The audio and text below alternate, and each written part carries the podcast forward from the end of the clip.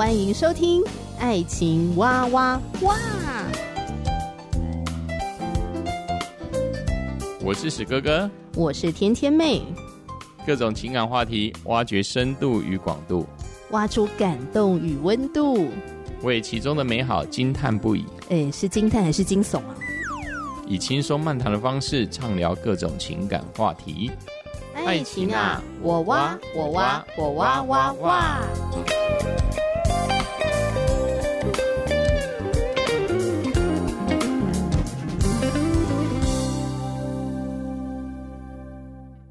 我是哥哥，我是天天妹。今天非常的兴奋，要继续聊《盲婚试爱》日本片。对，重点是日本片。对，嗯、这个真人秀节目呢，这几年好夯哦。那我之前是从看美国片跟巴西片，然后最近我们是看日本片。是。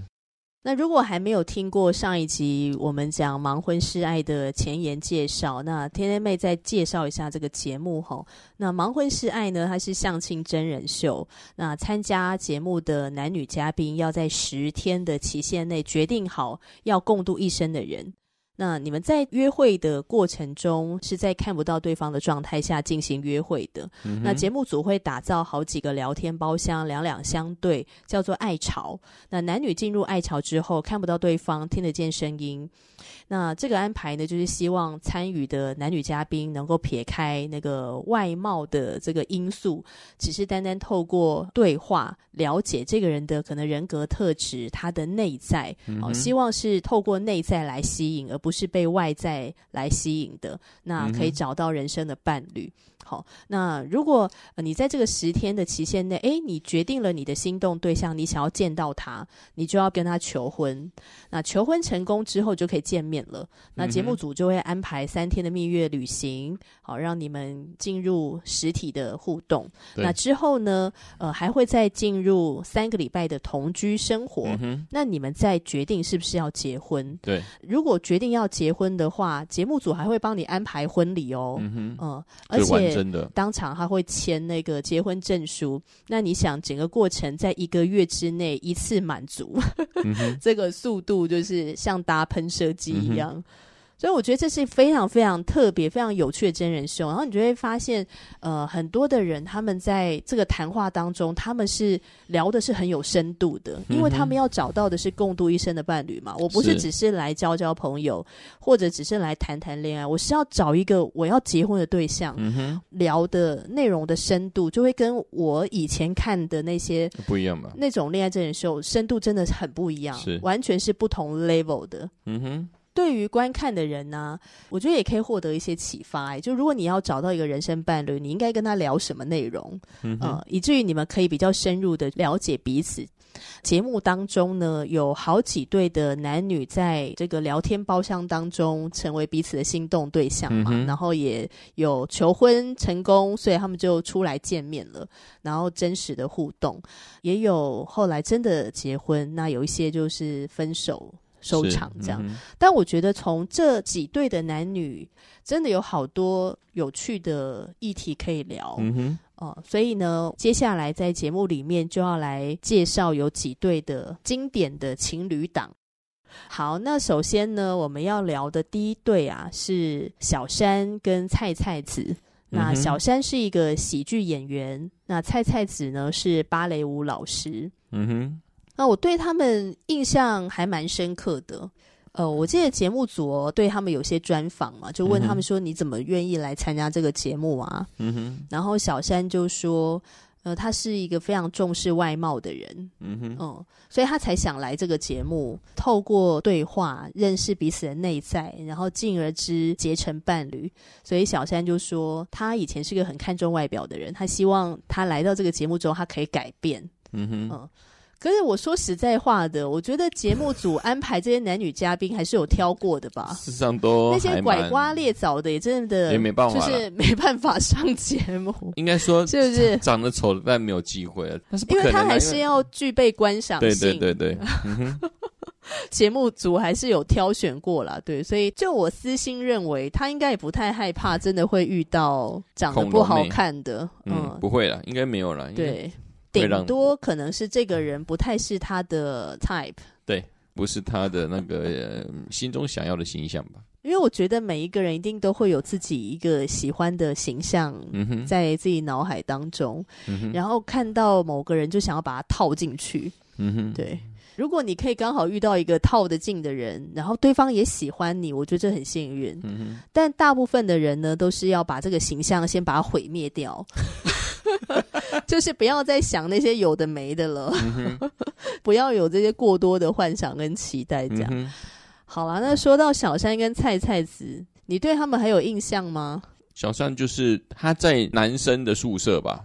嗯，男生宿舍里面他很受欢迎啊，因为他也很会应对，也很关心别人。对，我觉得这部分是我觉得很难啊，因为一般男孩子来说，嗯、没有办法在一个很短的时间就跟其他的参与节目的男嘉宾、男嘉宾一起这样子的。而且你也知道，我们彼此是竞争对手。对啊，对啊对，我觉得蛮好奇，就是他怎么有办法这么快就跟大家融入了吧？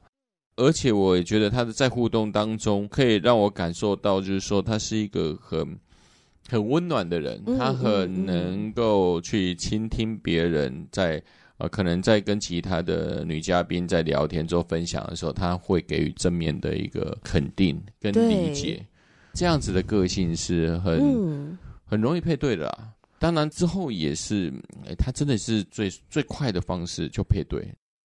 他有好像有一个特别的魔力，可以让不管男生女生都对他是有好感的。跟他相处很轻松，对，很自在，嗯、很像好朋友，可以这样聊天。他跟菜菜子配对嘛，嗯哼，那菜菜子就是呃一个个性比较稍微拘谨一点，对，比较难敞开的，嗯哼。那小山会让他感觉到很有安全感，就是在爱巢里面，嗯、他们没有办法见面的时候，他们在对话里面，菜菜子觉得从小山的回应会让他感觉到被友善的对待，对，嗯，他感受到小山的温柔，无穷无尽的爱。关心吧，然后还有小山，可能他是喜剧演员，嗯哼，所以他很会说学逗唱吧，对，很会哄人呢、啊。菜菜子就常常笑得很开心，这样，嗯、对，他就觉得小山很幽默，这样，嗯哼。但是我对这一对伴侣哦。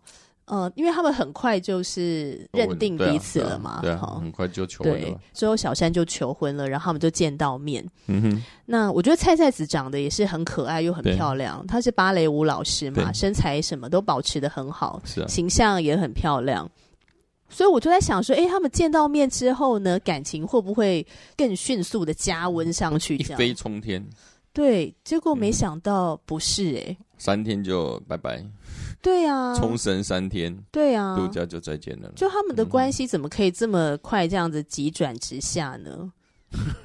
对我，我也你可以，你可以从当中观察到什么吗？嗯、呃，常常听到一个蛮有趣的，就是结婚的女性同胞可以知道说，嗯、我的丈夫呢，在追我之前呢，是如如此的热切的渴慕我，但是结婚之后，嗯哼，我就好像黄脸婆一样，把我晾在旁边这样子。小三这一对那种差异真的是打破我的三观。这个一个男生要像他这样这么的极端，我觉得是很很少见的。想一想，你们之前那十天都不能见面呢，对然后你们终于可以见面了，然后三天的蜜月，对，应该还是在那个热恋期当中吧？对对对对对对对，对对因为我们会觉得说。他在爱巢里面，他们两个人虽然见不到面，但是他们的联系的热络度是非常热络的。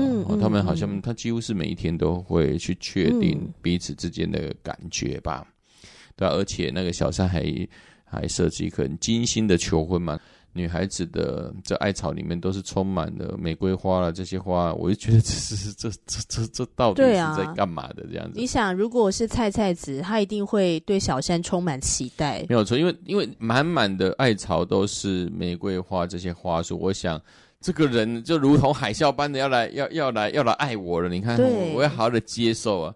但是见面之后，到了呃冲绳的度假六星级的度假中心。嗯嗯、感觉就好像身边的，好像不仅没有这么密切的沟通，差超多，对，差超多。说男孩子他在自己的在自己的世界里面，他他感觉都在工作，因为就菜菜子的说法，还有节目拍摄的我们看到的画面，就是小山都在用他的笔记型电脑，对，在然后没有主动的跟菜菜子聊天，嗯、没有错。而且在吃饭的时候也没有一个很嗯嗯很热一般情侣的嗯的一个互动了。我觉得沟通都都很少，所以有些人就会觉得说小山呢，他就是来骗镜头的。因为他是一个喜剧演员，嗯、他是不是想红，嗯、所以要透过这个节目让自己变红这样子？我觉得应该也不是，就是来骗镜头。因为因为这样子，他就应该然后就觉得觉得他是个渣男，这样就把菜菜子骗到手，因为很担心自己没有办法配对，所以在很快的时间内就决定跟菜菜子成为心动对象，然后求婚，然后进入到蜜月行程。那我自己是没有用这个角度看待他。嗯、我其实我在看小山跟菜菜子的时候，我也是想到刚才你不是有提到说，呃，很多的人会抱怨，为什么还没有结婚之前，还没有确定关系之前，嗯、你对我是很热烈的，嗯、但是为什么确定关系之后，你就整个人变了？但我真的觉得，可能不是小山变了，而是他本来就是这样。嗯、当他已经跟菜菜子确定了这个关系之后，哎，我先讲哦，我不知道小山本人是怎样，但这是我个人的分析，观看的个人分析。嗯、小山很可能就是那种，对，没有错，他在还没有确定菜菜子之前，他还没有赶快把这个关系确定下来之前，他当然要费很大的功夫，很积极的去追求，然后说学逗唱什么都要使出。来是才会让女孩子心仪他嘛？那确认关系之后呢，他就回到他原本的状态。也许他私底下他就没有这么喜欢聊天，或是一直说话，嗯、他可能就是常常沉思。所以像呃节目组采访蔡蔡子，然后蔡蔡子就说：呃，我们蜜月的不知道第一天还是第二天早上吃早餐的时候，小山看着窗户外面的美景，都没有跟他讲任何一句话，没有跟他聊天。嗯他就觉得在爱巢当中会一直说笑话逗我开心的男人，怎么完全变了？他对我好冷淡。嗯哼。那我看到这边的时候，我觉得小山可能只是呈现一个他平常生活的真实状态，嗯、而且。我说实在话的，喜剧演员，你知道，就是像周星驰，他在电影当中非常搞笑，对吧？嗯、可是他生活当中私底下，他可能是个严肃的人呢，他话不多的，嗯、他有很多的独处跟安静的时刻，因为他需要沉淀，他需要很多的思考，嗯、他不是会一直讲话或是抖包袱啊、说笑话的人。嗯、所以我觉得菜菜子他真的完全不了解小山，嗯、而且他们也没有沟通。嗯哼。小山跟菜菜子他们这一对啊，最大的问题就是菜菜子感觉到呃那种冷淡或是被冷落，可是他都不会表达，他不会问小山说：“诶，你现在看着窗外，呃，你在想什么呢？”嗯哼，呃。你现在想聊天吗？呃，我想聊天。嗯，就是我发现菜菜子他不会把他的想要做表达，嗯，就是他不会表达他的需求，嗯，也不会跟小山核对现在的状态是什么，然后他就一直在自己所认为的那个想象里面，然后就觉得说小山他完全变了，他不爱我了。嗯，之后他就做了一个决定，他要退出这个节目。嗯，对我来说，小山跟菜菜子这一对是让我觉得。有两个极端的反差，嗯、对，但是我再思考一下，就是说，男孩子在追求女孩子的时候，事实上好像也是刚开始还没有追到的时候，就费洛蒙爆炸嘛，就开始啊，用各种的优点全部呈现出来。啊、当关系确定之后，好像这一种突然断崖式的冷淡了下来。嗯，你说不正常吗？我我也不觉得不正常。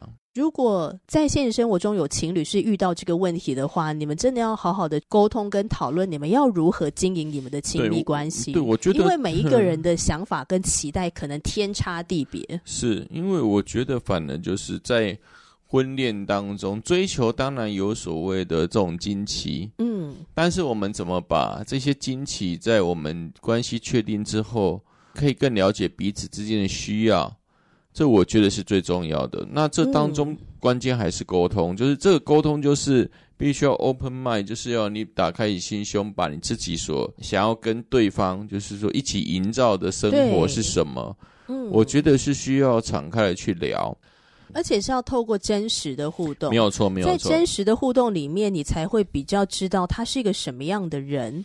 因为你在爱巢，我相信菜菜子在爱巢，他一定想象不到，原来我们早上一起吃早餐的时候，或是私底下，原来小山是一个这么安静的人。没有错，他可能想都没想过，他可能以为他私底下是一个很就很会耍宝的人嘛。对对对，一一早上就会跟他打招呼之后，甜言蜜语啊，对对对，有很多笑话，啊，没有错，没有错，一直开怀大笑。结果竟然不是这样。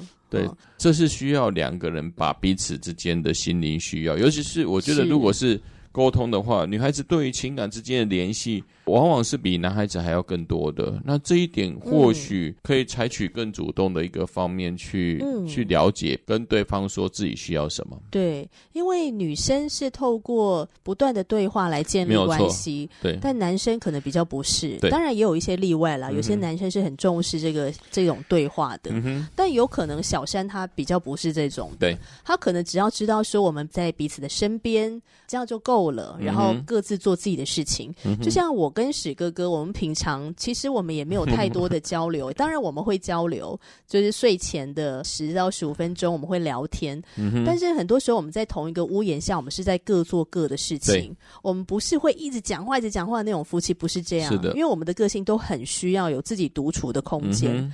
对。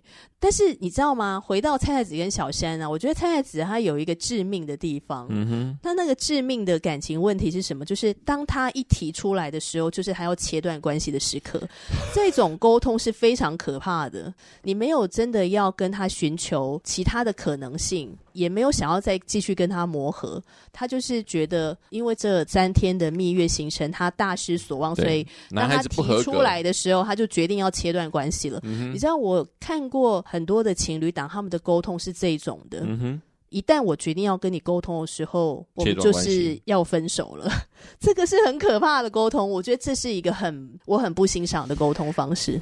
像蔡子，可能我们都我会觉得说，当然他提出的一个最后跟小三之间的关系的结束，对我来说是一个可惜了，因为对呀，我们事实上也没有跟他相处多久。尤其是正好可以面对面的三天你，应当是我们可以更多主动去出击、去了解另一半的时刻。对啊，我们都是采取一个很被动的状态，好像我们在这段感情当中，我们就是被动的被给予什么东西。嗯、你有没有感觉菜菜子可能太害怕再次受伤？对对对，对，因为她失婚过嘛，而且是遇到一个不太好的丈夫。对。所以他可能很害怕受伤，是，所以就不太会主动出击，就变得是要被动等待，要小山对他付出。因伤害过，所以他需要被完全的。所以你还记不记得他们两个分开之前的对话？嗯、就是菜菜子决定要沟通，就是要切断关系嘛、嗯。小山不是很惊讶，然后小山就说：“嗯，那你为什么不向我提出来呢？嗯、你可以主动的来跟我聊天啊，或什么的。”然后菜菜子就说：“可是我看到你在用笔记型电脑，你在忙。”所以我就不去打扰你这样子。嗯、很多时候哈，人都是在自己的立场当中，嗯、呃，没有去换位思考。嗯、对，我觉得最好的沟通就是你可以把你的需求跟你的情绪感受、想法很精确的表达出来，但不是一个伤害对方的方式，嗯、温和的做表达。你的需求你不讲，别人怎么会知道呢？没错，对啊，他就会一直以为说，哦，你也很自在的跟我在这个空间里面，嗯，所以小山就他是浑然不知嘛，嗯，直到最后一刻他才被告知，但已经要分手了，晴天霹雳，就变成是这样。嗯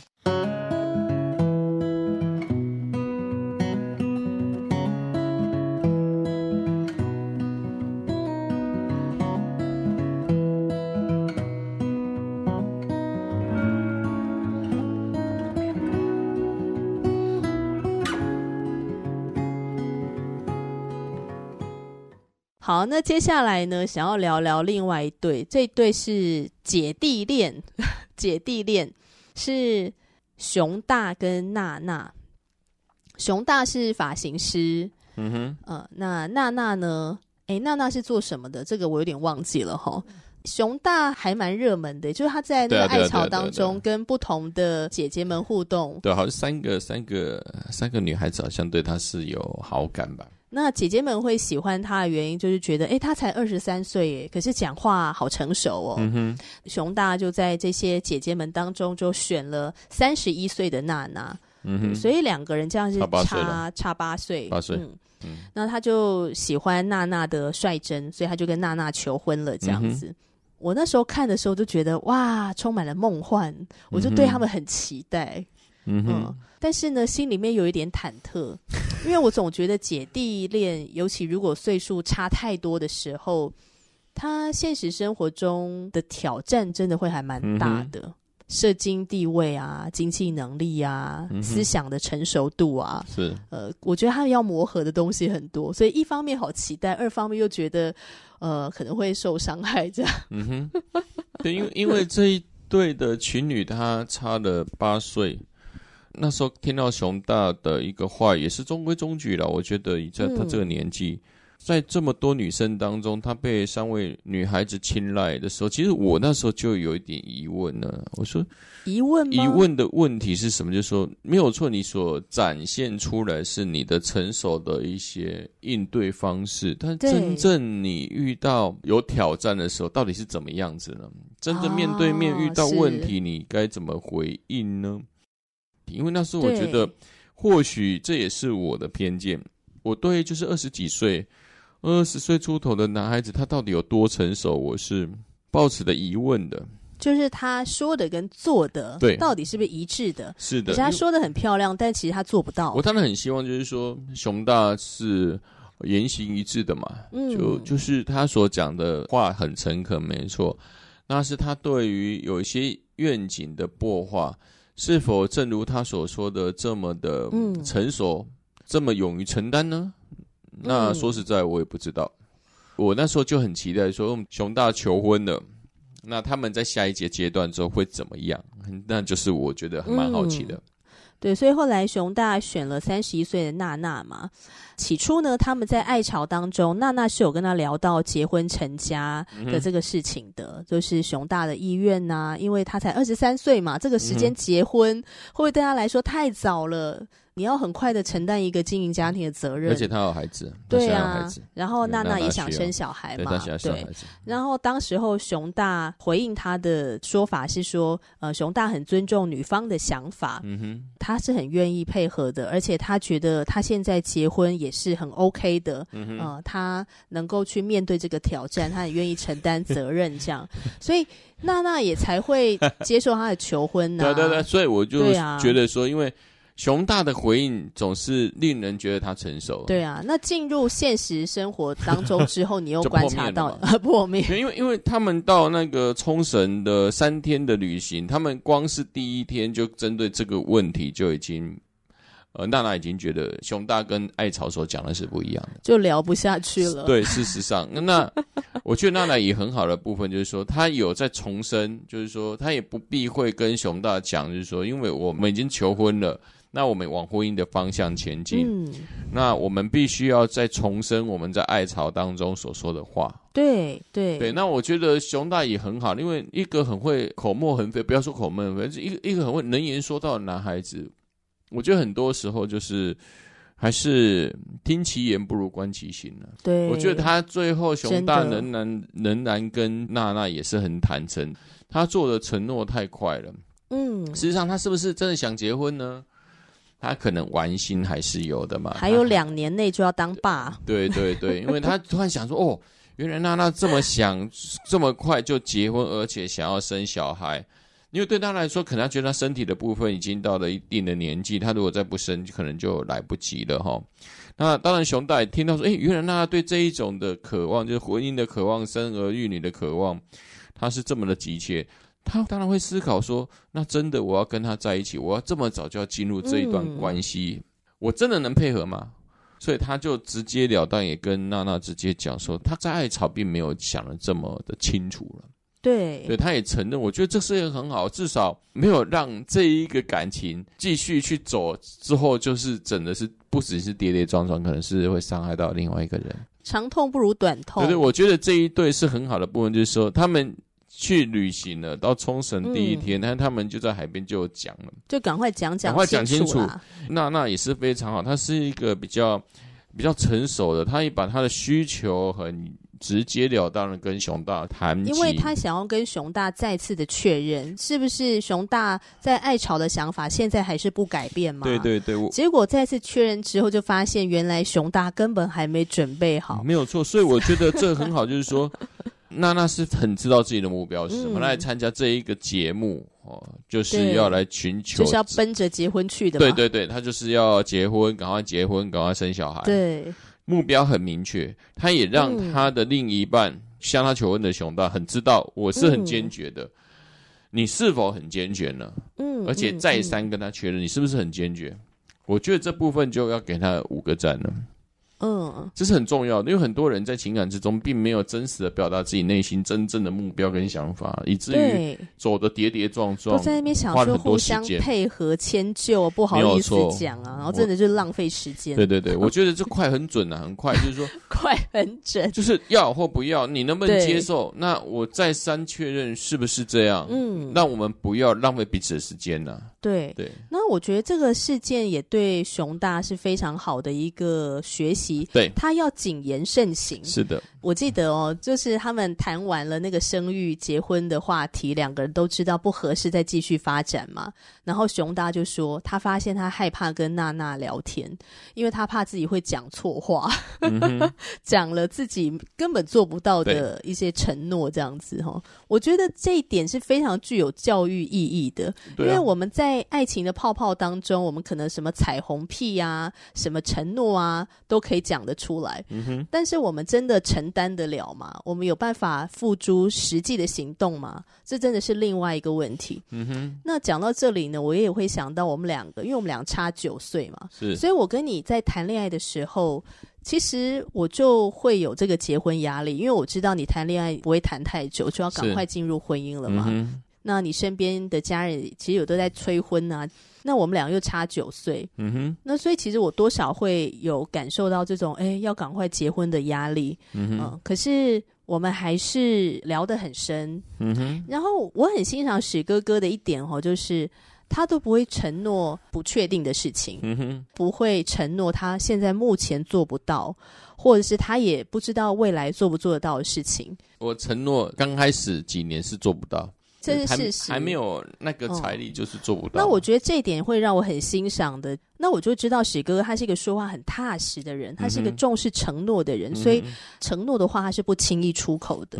所以我觉得这点是很重要。从熊大跟娜娜当中，我就感觉到，嗯，你在恋爱当中呢，我觉得谨言慎行。对，我当然我觉得 你做不到的事情，你就不要给人家承诺那边开空头支票。我觉得也不是因为年纪的关系了。我对熊大的年纪关系，而是对可能在二十几岁，我觉得他可以，如果他能兑现他所说的，那我真的很佩服，真的很佩服。因为你二十几岁，你可以去想，才二十三，对，你可以想到这些东西，而且你都能兑现，也为这一段婚姻就是努力往前行，而且往前冲，义无反顾。我我是佩服的，因为很希望他可以做得到，就会对他有这个期待，对，就希望他能做得到，嗯嗯嗯。当然，最后的结果就跟我所想的可能也差不多，但是我觉得这一对也很好，他们把他们所重视的问题，还有对熊大来说，他要去厘清他自己内心到底他现阶段二十几岁目标是什么，也可以做一个很好的厘清。